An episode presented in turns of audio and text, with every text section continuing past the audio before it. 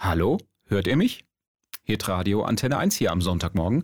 Und ihr kennt das sicher auch, äh, wenn der Empfang beim Telefonieren weg ist oder wir in einer Online-Konferenz sitzen. Ja, da fragt öfter mal jemand, hallo, bin ich zu hören?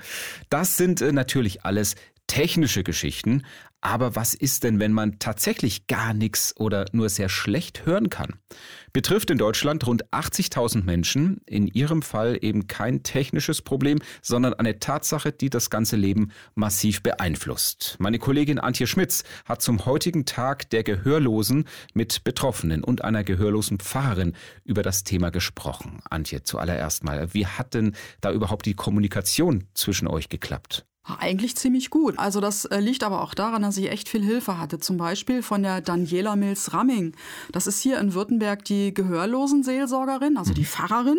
Sie kann halt Gebärdensprache und hat mir auch den Kontakt vermittelt zu Frank und Hanni. Die beiden sind gehörlos, wobei der Frank mit einem Hörgerät noch ein ganz bisschen versteht und der hat dann auch übersetzt für seine Frau und mich. Mhm, und was haben die erzählt? Wie viel Barrierefreiheit gibt es denn für gehörlose Menschen in unserer Gesellschaft? Ah, viel zu wenig, finde ich. Ne? Also ist ganz einfach. Kannst du Gebärdensprache? Ich kann auch keine Gebärdensprache. Hm.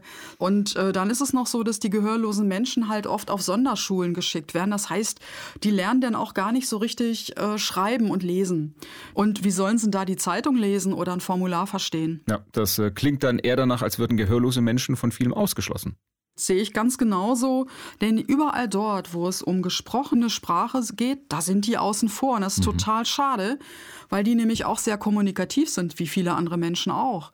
Also als ich bei dem Gottesdienst war, ging es davor und danach wirklich sehr, sehr lustig zu. Genau, du hast auch mit einer gehörlosen Pfarrerin gesprochen, äh, die sich um äh, diese Menschen kümmert. Was erzählt sie zur Situation der Menschen in ihrer Gemeinde? Ja, die Daniela Mills-Ramming, die hat mir erzählt, dass die Leute ganz, ganz engagiert sind. Die fahren teilweise zwei Stunden und länger mit dem Zug, um irgendwo Gottesdienst feiern zu können mit anderen Gehörlosen oder einfach Gemeinschaft zu erleben. Sie erzählt aber halt auch, wie die Leute ausgegrenzt wurden, früher sehr stark und auch heute noch, äh, und eben in der Schule nicht richtig gefördert werden. Mhm. Das finde ich ganz, ganz hart. Gehörlose Menschen haben es in unserer Gesellschaft nach wie vor nicht leicht. Vielen Dank an Antje Schmitz aus unserer Kirchenredaktion für diesen Einblick am heutigen Tag der Gehörlosen.